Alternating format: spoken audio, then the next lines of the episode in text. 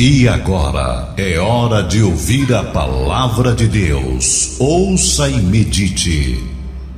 Meu querido amigo, meu caro irmão, meu dileto ouvinte, a palavra de Deus, no livro de 2 de Reis, capítulo 5, fala-nos da seguinte maneira: Naamã, comandante do exército do rei da Síria, era grande homem diante do seu rei e muito conceituado, porque Deus dera vitória à Síria através dele. Ele era herói de guerra, porém leproso.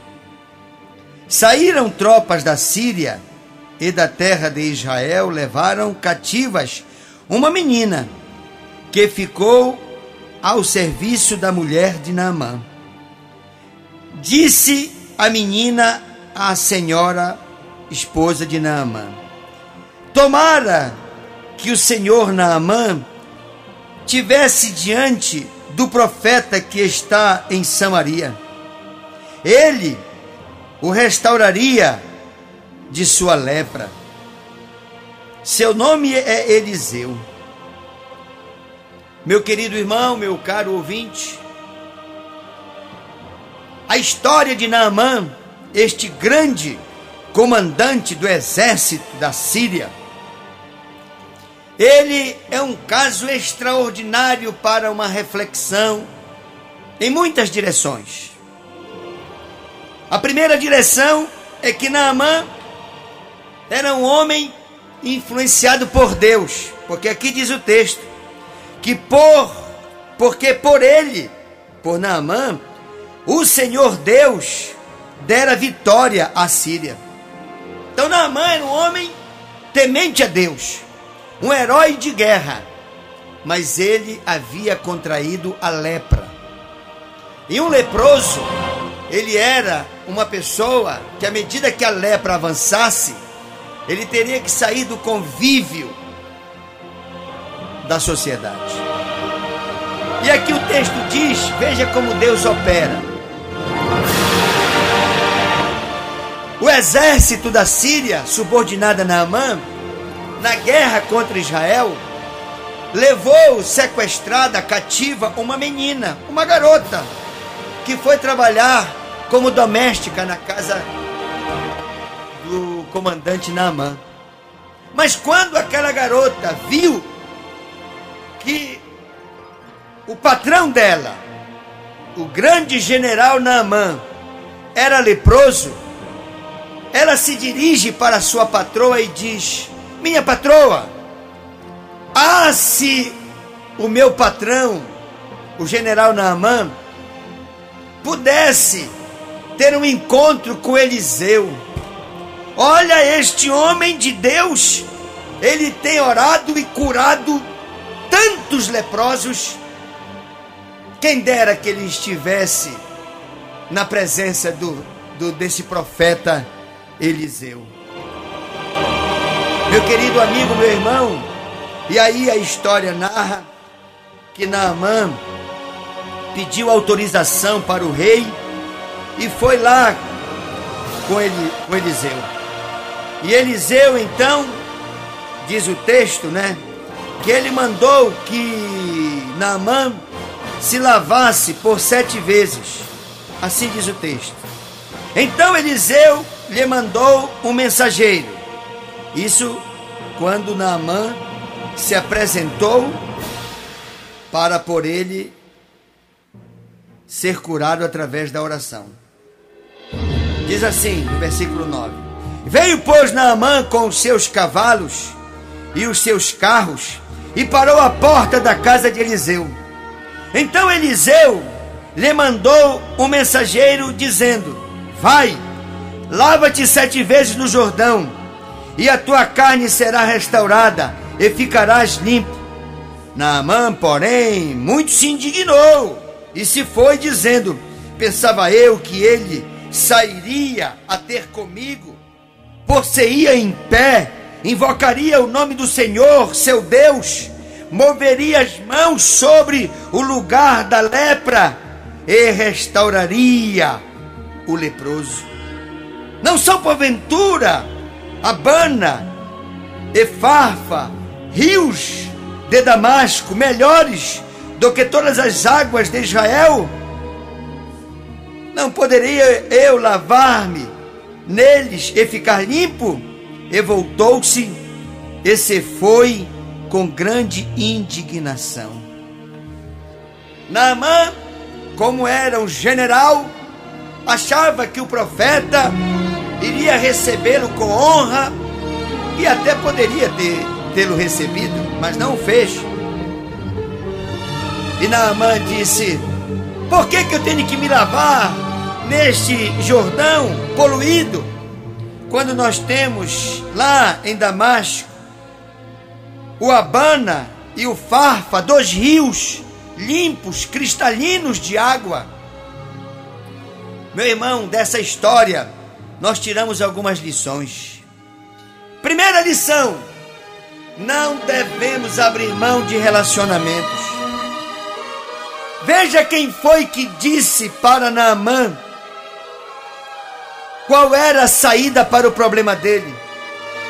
A saída, quem deu, foi exatamente aquela trabalhadora doméstica na sua casa. Veja como as coisas acontecem. Deus permitiu que aquela jovem fosse levada para a casa de Amã como uma trabalhadora doméstica e lá ela disse: comandante Naamã, se for lá com Eliseu, o profeta de Deus, ele vai ficar curado da lepra. Veja como às vezes uma pessoa simples, humilde, pode ser tão importante na nossa vida. Não devemos fazer acepção de pessoas. Não devemos pensar que só devemos ter interesse em estabelecer contatos com pessoas importantes, com pessoas proeminentes, com pessoas da chefia. Não, meu irmão. Meu querido ouvinte, todas as pessoas com quem você conseguir estabelecer uma boa relação, estabeleça. Não faça acepção de pessoas. Não queira se relacionar só com as pessoas com as quais você pensa que vai poder tirar alguma vantagem. Não queira se relacionar apenas com os seus superiores. Trate bem todo mundo, porque Deus pode usar como usou esta menina para indicar o caminho da cura de Naamã. Naamã ouviu aquilo e disse: Menina, é verdade que este profeta pode por mim orar e me curar? Ela deve ter dito: Ah, comandante. O profeta Eliseu está acostumado a orar e curar leprosos. Isso para ele é fichinha. Vá até lá para o senhor ver se o senhor não vai ficar curado. E outra coisa, esta doença não tem cura. E só ele, como homem de Deus, usando a fé no Senhor dos exércitos, no médico dos médicos, é que poderá lhe curar. Então Naamã acendeu uma grande esperança no seu coração e tomou todas as providências para chegar até onde estava o profeta Eliseu. Mas ele pensava que aquele profeta era um homem de muita pompa, de uma liturgia muito rebuscada, muito sofisticada. Mas não.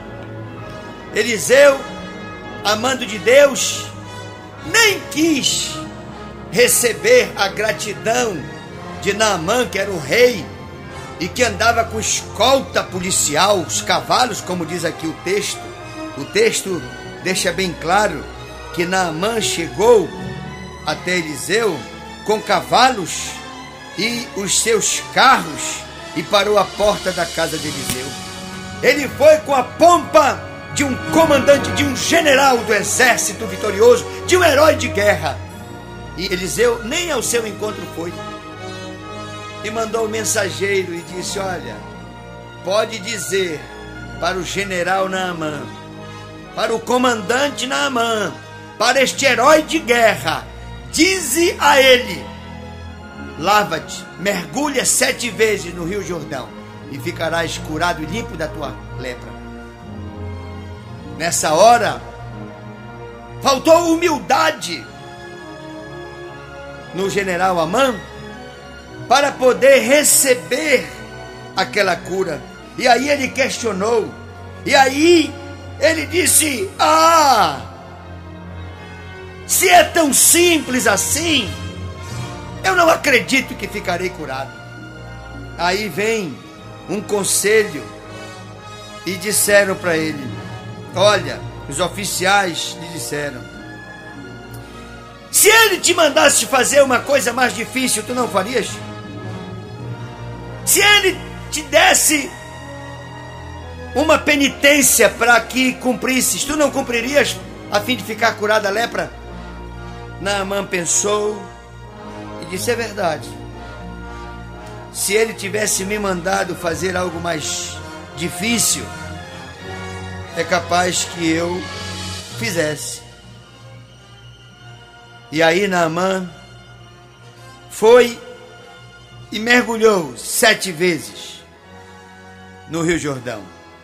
E todos conhecem a história.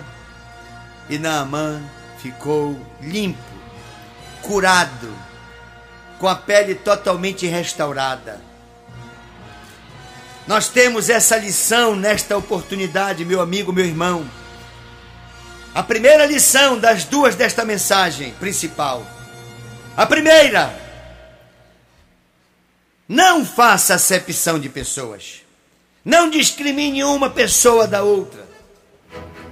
Entenda que Deus que usa um pode usar o outro. E entenda que é Deus quem faz a obra, não é o homem, não é a mulher.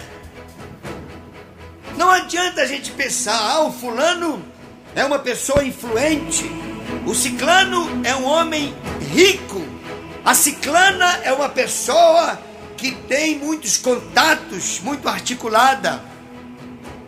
Quando Deus quer operar, ninguém impedirá. Deus usou aquela menina.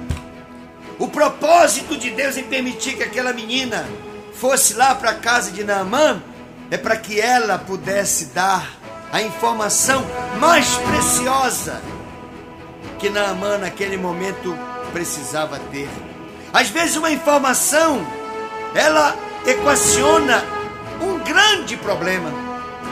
E Deus sabe como movimentar as pedras quando ele está no comando da nossa vida. Deus estava no comando da vida de Naamã, e o texto diz que as vitórias que Naamã teve é porque o Senhor dos exércitos era com ele. Porém, ele foi vitimado surpreendentemente com uma lepra. E aquilo foi exatamente para que Naamã não se achasse o grande vencedor, para que ele não dissesse: todas as batalhas que eu ganhei, ganhei pelos meus esforços, pela minha competência, pela minha habilidade com a espada. A lepra fez com que Naamã, o grande herói de guerra, percebesse as suas limitações, percebesse que de Deus ele não poderia prescindir, que ele precisava de Deus. E aí vem a menina e diz a ele: Veja, Naamã dá ouvidos para uma moça que trabalhava como doméstica na sua casa. Às vezes Deus fala conosco da forma mais surpreendente que se possa imaginar. Porque Deus é um Deus surpreendente. Deus nos surpreende com a sua forma de agir, de operar. Deus primeiro usou a menina, depois, para que o orgulho, a soberba de Naamã pudesse definitivamente ser quebrada, Eliseu mandou que ele mergulhasse sem ir até ao seu encontro. Aí mergulha lá no Rio Jordão, já meio poluído, já meio contaminado. Vai porque esse mergulho é, é simbólico, é apenas para nos sete mergulhos quebrar toda a tua arrogância, toda a tua prepotência, toda a tua altivez. Deus te deu a vitória nas guerras lá para que a Síria fosse vencedora. Mas não pensas tu, Naamã, que foi o teu punho, a tua espada. Quem venceram foi o Senhor que te usou para te dar a vitória. E esta é a segunda lição. Meu irmão, não se ache. Não pense que você é o tal ou que você é a tal. Não. Nós somos importantes, é verdade. Mas ai de nós sem Deus. Ai de nós sem o Senhor. Ai de nós sem o seu conselho. Deus, ele move céus e terras para nos abençoar. Nós criamos os nossos problemas e nós podemos, em Cristo, criar as soluções para os nossos problemas. Basta nele confiar, basta dele depender e basta a ele obedecer. Não despreze ninguém. A pessoa que você julga que menos pode fazer por você, Deus pode escolher esta pessoa para ser boca de Deus, para ser resposta de Deus, instrumento de Deus para abençoar a tua vida e a vida da tua família. Seja humilde, tenha fé, seja obediente e comemore a vitória que o Senhor vai te dar. Em nome de Jesus.